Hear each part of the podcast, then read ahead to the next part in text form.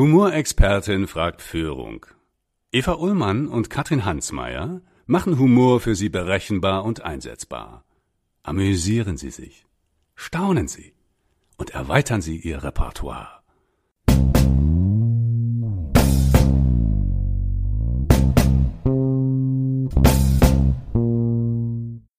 Ich kann aus der Praxis sagen, dass ich mir oft mal den Spaß mache und in die Büros von Mitarbeitern reingehe und mit dem Kleinwörtchen Quizfrage starte. Also immer wenn ich die Mitarbeiter mal dazu anregen möchte, über neue Sachen nachzudenken und auf Sachen drauf rumzudenken, mache ich das, was dann auch gern dazu führt, dass meine Mitarbeiter umgekehrt grinsen bei mir im Büro stehen und dann auch Quizfragen stellen.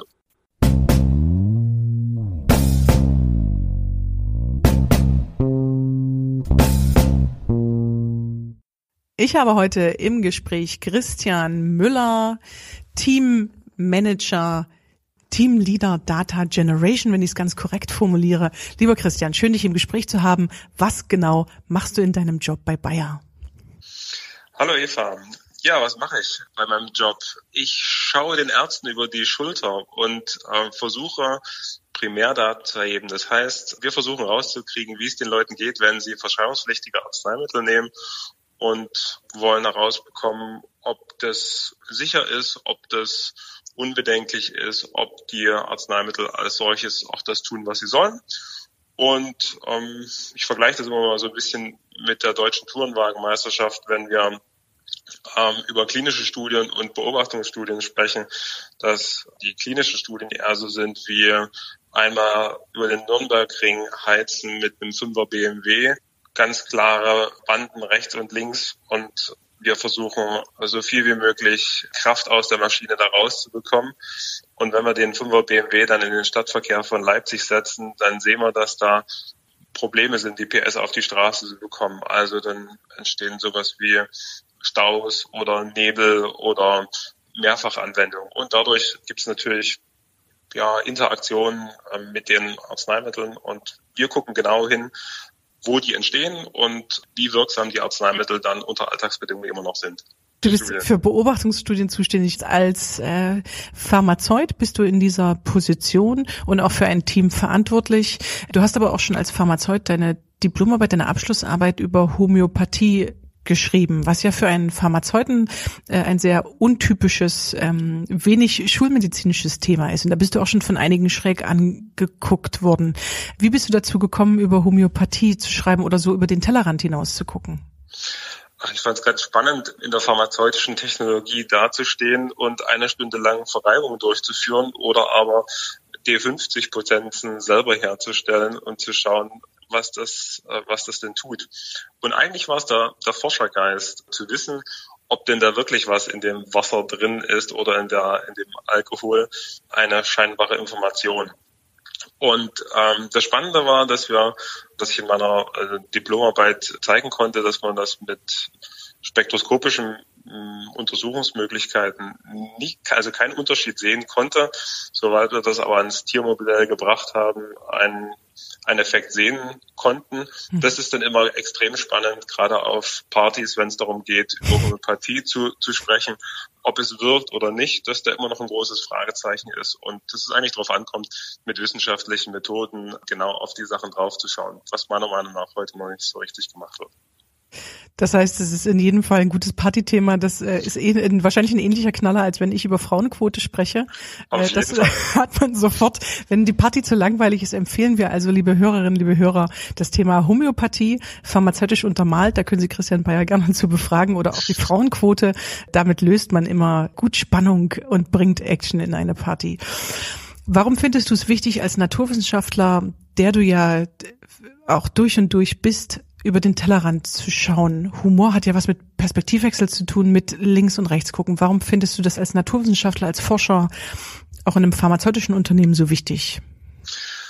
Ja, weil es ganz einfach darauf ankommt, neue Sachen zu entdecken. Und das kann ich nur machen, wenn ich über den Tellerrand hinausschaue oder existierende Mechanismen in neue Zusammenhänge stelle und das mit guten wissenschaftlichen Methoden Schritt für Schritt neue Fragestellungen zu adressieren und zu schauen, ob sich auch neue Ergebnisse äh, ergeben. Also Hypothesen zu generieren hat immer etwas damit zu tun, neue Sachen zu, zu, zu äh, erkunden und auch zu ähm, auszuprobieren, auf die Nase zu fallen, zu sehen, wo man Sachen falsch gemacht hat und daraus zu lernen und äh, die Sachen beim nächsten Mal anders zu machen. Also das ist für mich pure Wissenschaft, Try and Error und viel Hirnschmalz und Kreativität zu schauen, was in einem neuen Zusammenhang vielleicht besser wirken könnte.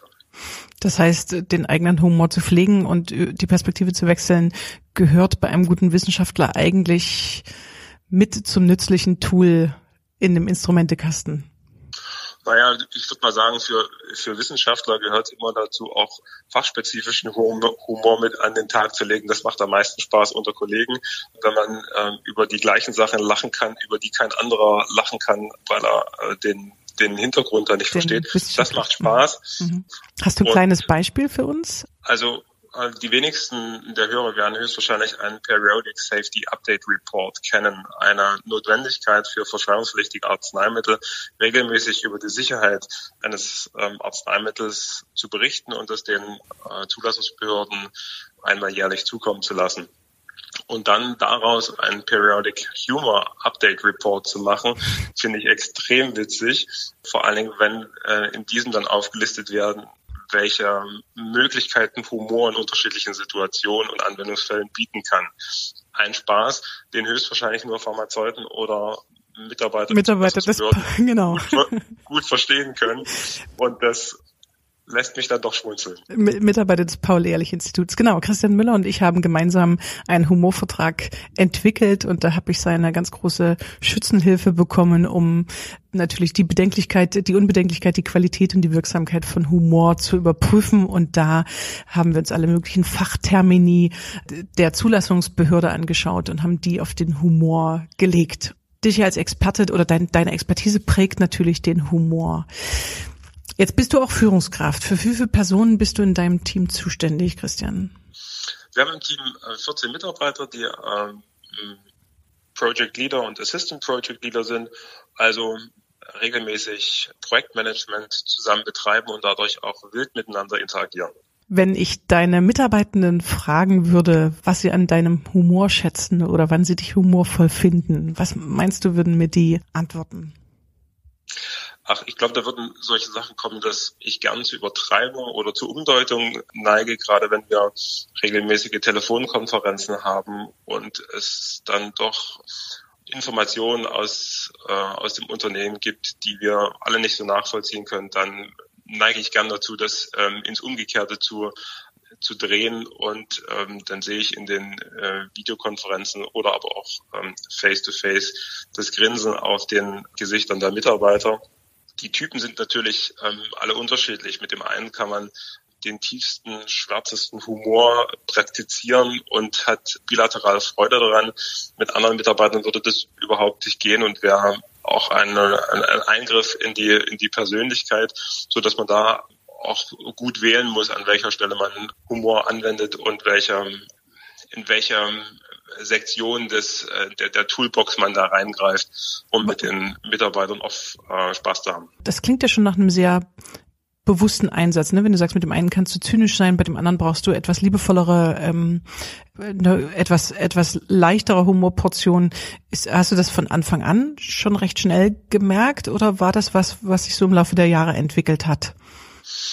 Ach, das ist, glaube ich, Trial and Error, ähm, so wie bei Wissenschaft auch, dass man merkt, äh, wie weit man bei den einzelnen Mitarbeitern gehen kann. Und dadurch entwickelt sich das und man fällt natürlich auch mal auf, auf die Nase, aber das Ausprobieren macht Freude und es ist auch nicht äh, weiter schlimm, danach nochmal hinzugehen und sagen, du war nicht so gemein, war ein Spaß, verstehe mich bitte nicht falsch. Also auf jeden Fall Lernkurve. Und sich aber auch zu erlauben, dass man verschiedene Sachen ausprobiert. Mhm. Jetzt hast du ja ziemlich viele verrückte Ideen, was du so in deinem Konzern machen möchtest, bist aber eben auch in Konzernstrukturen eingebunden. Du, du stellst gern ungewöhnliche Verbindungen her zwischen Kooperationspartnern, die vorher noch nie miteinander gearbeitet haben. Äh, wo merkst du da Grenzen in diesem über den Tellerrand gucken? Ja, die Grenzen entstehen meistens da, wo man von, von Management abweicht und Innovation vorantreiben möchte. Wenn eine Organisation, eine Organisation ist ja meistens dafür da, Sachen gut zu, zu planen und zu exekutieren. Und da sollte meistens kein ähm, Sand im Getriebe sein. Und wenn man dann hinkommt und neue Sachen vorschlägt und sagt, wir könnten das auch anders machen, dann bringt das, rüttelt das die Organisation natürlich an einigen Stellen ähm, oftmals durcheinander. Und es braucht äh, auf der einen Seite Mut und auch Kreativität, solche Schritte zu gehen. Und gerade für, für innovative Sachen Budgets und auch Manpower aufzutreiben, die da solche Projekte äh, umsetzen können, ist es immer schwierig die an die richtigen Stellen zu geraten. Und das dauert natürlich auch in einem großen Konzern, bevor man die identifiziert hat, wer einen an, bei, bei diesen Handlungsweisen mit unterstützen kann und fördern möchte. Insofern ist es auch da Try and Error gewesen und äh, viele Sachen haben wir ähm, ausprobieren können und testen können. Und das ist etwas, was wir, worauf ich stolz bin, dass wir das mit dem, mit dem Team haben gut managen können. Auf der anderen Seite sind viele Sachen auch wirklich in der Versenkung verschwunden und wir konnten mhm. es nicht machen. Das darf einen einfach nicht enttäuschen und entmutigen, trotzdem weiterzumachen und mm, neue kreative Lösungen zu finden und zu suchen. Was wäre ein Beispiel, wo du sehr untypisch, äh, also sozusagen, wo du was Neues ausprobieren konntest, wo du Dinge zusammenbringen konntest, die jetzt vorher noch nicht so zusammengehörten? was mich immer noch beeindruckt und was, äh, was wirklich gut gelaufen ist, ist eine Studie, wo wir nicht äh, nach Schema F dem, dem Arzt über die Schulter geschaut haben und ähm, versucht haben, die Daten direkt vom Arzt in irgendein System eingeben zu lassen und diese zu sammeln und nach einem Vierteljahr nochmal äh, nachgefragt haben, um aktualisiertere Informationen über die Patienten zu bekommen, sondern wo wir versucht haben, auch den Patienten mit zu, mit zu involvieren, zu fragen, wozu, lieber Patient, wärst du denn bereit, Informationen auch wirklich zur Verfügung zu stellen? Das heißt, welche Daten möchtest du von, von dir auch preisgeben?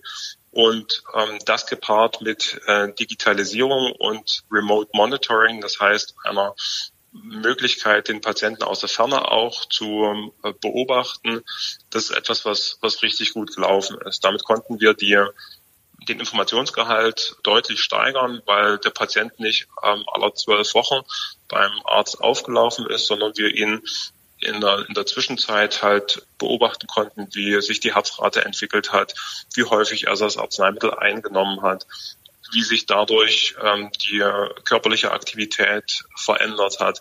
Das ist also etwas, wo unter dem Stichwort ähm, digitale Biomarker äh, läuft, wo wir im, Neuland betreten haben und wo wir auch in einer geringen Patientenpopulation sehen konnten, dass es funktioniert hat, allein so ein Ökosystem aufzubauen und die mhm. Daten äh, generieren zu können. Wir hatten jetzt dich als Einzelperson, dich als Privatperson, die ja über Dinge lacht, dich als äh, Führungskraft, die eben auch von Mitarbeitenden ganz unterschiedlich als humorvoll erlebt wird. Deine Mitarbeiter mögen deinen Humor, sie schätzen deinen Humor und trotzdem bist du fähig, auch mit ganz unterschiedlichen Typen deines Teams unterschiedliche Humorangebote zu machen. Wie siehst du das äh, bezogen auf eine Gesamtorganisation? Muss ich jetzt gar nicht auf Bayer beziehen, sondern bist du der Meinung, jede, jede Organisation hat, ihr, hat ihre eigene Humorkultur? Meinst du, es ist was, was man einfach so lauft, was so passiert, ohne dass man was dazu tut? Oder ist es was, was aus deiner Sicht in das Marketing, in Personalrecruiting, also was man auch ganz bewusst mit reinnehmen kann in die Organisationen? Ich glaube, dass jedes Unternehmen seine Kultur hat und geprägt ist durch die, durch die Vergangenheit, aber auch vor allem durch die Menschen, die dort arbeiten. Und unter dem Leitspruch Culture Eats Strategy for Breakfast kann ich, äh, dem kann ich mich nur, mich nur anschließen. Das heißt, auch eine Humorkultur wird äh, durchschlagend in einem Unternehmen sein. Und das ist meiner Meinung nach ganz klar Führungsaufgabe. Das heißt, wenn ich einen extrem griesgrämigen Chef habe und jemanden, der Humor überhaupt nicht einsetzt und einsetzen will, dann wird das auch auf die Organisation abfärben. Umgekehrt, wenn ich jemanden habe, der als CEO das wirklich gekonnt und pointiert ein, Humor einsetzen kann, dann denke ich, dass das auch ähm, auf die Mitarbeiter abstrahlt und dass die sich dieses Elements auch bedienen werden und äh, wissen, dass es nichts Verbotenes ist, nichts, was übergriffig ist, sondern etwas, was zum normalen Leben dazugehört Ganz und natürlich. was das auch bereichert. Ja, ja. Für mich sind auch Führungskräfte sehr einschneidend auf die Auswirkung von Humor, weil du kannst es natürlich entweder unterbinden als Führungskraft und sagen, das ist jetzt hier keine Zeit für lustig oder jetzt mal Schluss mit dem Quatsch oder du kannst du kannst es genießen, du kannst es fördern. Das heißt für mich ja nicht, dass 24 Stunden am Tag immer nur Witze erzählt werden und nicht gearbeitet wird, ja, aber man kann trotzdem diese Humorkultur fördern oder ich kann sie eben unterbinden und da haben aus meiner Sicht auch, da würde ich dir zustimmen, Führungskräfte einen ganz wesentlichen Einfluss drauf. Da geht es nicht mal drum, dass du als Führungskraft denselben Humor hast wie deine Mitarbeitenden. Spannend ist es ja, wenn das dann, wenn man sieht, wenn man sieht, dass das abfärbt ich selber kann aus der Praxis sagen, dass ich mir oft mal den Spaß mache und ähm, in die Büros von Mitarbeitern reingehe und mit dem kleinen Wörtchen Quizfrage starte. Also immer wenn ich die Mitarbeiter mal dazu anregen möchte, über neue Sachen nachzudenken und auf Sachen drauf rumzudenken, wie ich immer so schön sage, mache ich das und gehe hausieren und stelle mal Quizfragen. Was dann auch gern dazu führt, dass meine Mitarbeiter umgekehrt grinsend bei mir im Büro stehen und dann auch Quizfragen stellen und mit mir Quizfrage, darf ich heute eine Stunde früher nach Hause oder nicht? das vielleicht nicht unbedingt, aber ähm, es geht primär um, äh, um inhaltliche Natur und vor allen Dingen, wenn sie dann mit verzwickten Problemen ankommen, die ich als Vorgesetzter äh, letztendlich auch entscheiden muss, habe ich es auch schon gesehen, dass da jemand grinst und meint, Quizfrage, oder? Super, das heißt, du hast es als, als Tool, als kleine, als Mini-Methode, wenn man damit den Satz einfängt, weißt du, es geht um ein Problem und es geht um kreative Lösungen. Also es geht nicht um eine Bewertung, eine Sanktion oder ein Feedback, sondern es geht einfach erstmal um ein, ein Problem. Das ist für mich ja auch dieses Etablieren von Mini-Ritualen, die sofort klar machen, es darf untypischer gedacht werden, es darf aus der Box gedacht werden, es darf über den Tellerrand hinaus gedacht werden. Und es ist jetzt nichts, was ich bewerte als Führungskraft. Was du ja als Führungskraft auch machen musst. Du musst Mitarbeitergespräche führen, du musst Mitarbeitende bewerten, du musst ihnen sagen, das läuft super, das läuft schlecht. Also du hast ja auch wie eine Lehrkraft tatsächlich auf der einen Seite eine Bewertungsfunktion, auf der anderen Seite möchtest du, dass Mitarbeitende mitmachen, selber denken, Ideen haben, Innovationen innovativ sind. Und das aus meiner Sicht sind das zwei verschiedene Führungskompetenzen, zwischen denen du wechseln können musst. Das zum einen und der Faktor, dass ich die, äh, die Mitarbeiter begleite, ist bei mir im, im Daily Business ähm, eigentlich der, der hauptsächlichste. Die können ihre Arbeit, die wissen, wie Projektmanagement funktioniert, die wissen auch, wie sie in kniffligen Situationen entscheiden könnten. Und an der Stelle äh, sehe ich mich da auch als, als Sparringspartner, mit ihnen über solche Situationen zu diskutieren. Und das äh, lässt uns beide an solchen Situationen lernen, einfach weil ich das, das Spektrum über äh, das gesamte Team habe und umgekehrt, weil ich dann aber auch noch Detailwissen zurückspielen kann und sagen kann, würde ich in dieser Situation so machen.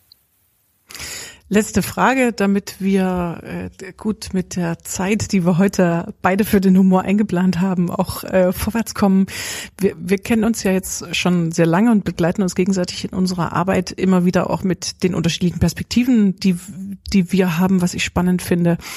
Hat sich dein Humor im Laufe der Jahre verändert? Ich denke schon, dass das sich verändert hat. Ich glaube, da muss man viel mehr die meine Mitmenschen ringsherum fragen, wie, wie sich mein Humor verändert hat. Aber ganz subjektiv würde ich sagen, ja, da hat sich was geändert. Das ist vielleicht ein bisschen bisschen schwärzer geworden, das ist vielleicht ein bisschen markanter geworden, aber vielleicht auch in, in der Richtung, dass ich versuche, es aktiv mit einzusetzen. Soweit ich mal draufschauen darf, hast du früher, glaube ich, auch Dinge noch logisch und folgerichtiger in einer Organisation zu verändern versuchst. Also dieses, was du vorhin am Anfang beschrieben hast, dass du es für deine Mitarbeitenden leichter machst, wenn du mit ihnen die Perspektive wechselst, über was was ihr gerade nicht verändern könnt und was trotzdem innerhalb einer so großen Organisation wie euren absurd erscheint, das aufs Korn zu nehmen und da Übertreibungen zu benutzen, das hast du früher, glaube ich, weniger gemacht. Also das finde ich sehr beeindruckend, dass dass du das so einsetzt als als Schmerzreduzierung, sage ich mal, ja, weil das das kann einen ja tatsächlich auch sehr beschäftigen, wenn innerhalb der Organisation sehr sehr kluge und logische äh, Investitionen und Sachen entschieden werden, es immer aber auch wieder Dinge gibt, die man nicht versteht, die absurd erscheinen, die Verwaltungsaufwand sind, anstatt loszulaufen und und etwas zu verändern. Äh, da kann man auch tatsächlich als etwas dünnhäutiger oder empfindsamerer Mensch, die du ja auch in deinem Teams hast, neben allen robusten Naturen, kann man da eben auch sehr dran verzweifeln. Und da finde ich Humor tatsächlich bei Führungskräften immer wieder ein Schmerzmittel, ein schmerzsenkendes Mittel, um wieder zurückzukommen zum Medikament. Humor als Analgetikum. Äh, genau, Humor als Analgetikum. Du siehst du den Humor geschickter, finde ich. Ich hoffe nicht homöopathisch, aber, äh, aber auch das haben wir ja, da haben wir ja auch eine Wirkung, ja. Manchmal, bei manchen Naturen, bei denen Humor sehr äh, versunken ist und bei denen man das wieder ausgraben muss, fängt man ja auch erstmal mit homöopathischen Dosen an, ja, um dann später die Keulen rauszuholen. Das machen wir. Dankeschön, Christian Müller, Teamleader Danke, Data Generation bei Bayer Schering. Lieben Dank, Christian.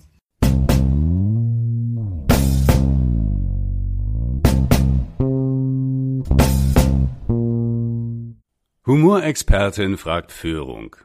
Eva Ullmann und Katrin Hansmeier machen Humor für Sie berechenbar und einsetzbar. Amüsieren Sie sich, staunen Sie und erweitern Sie Ihr Repertoire.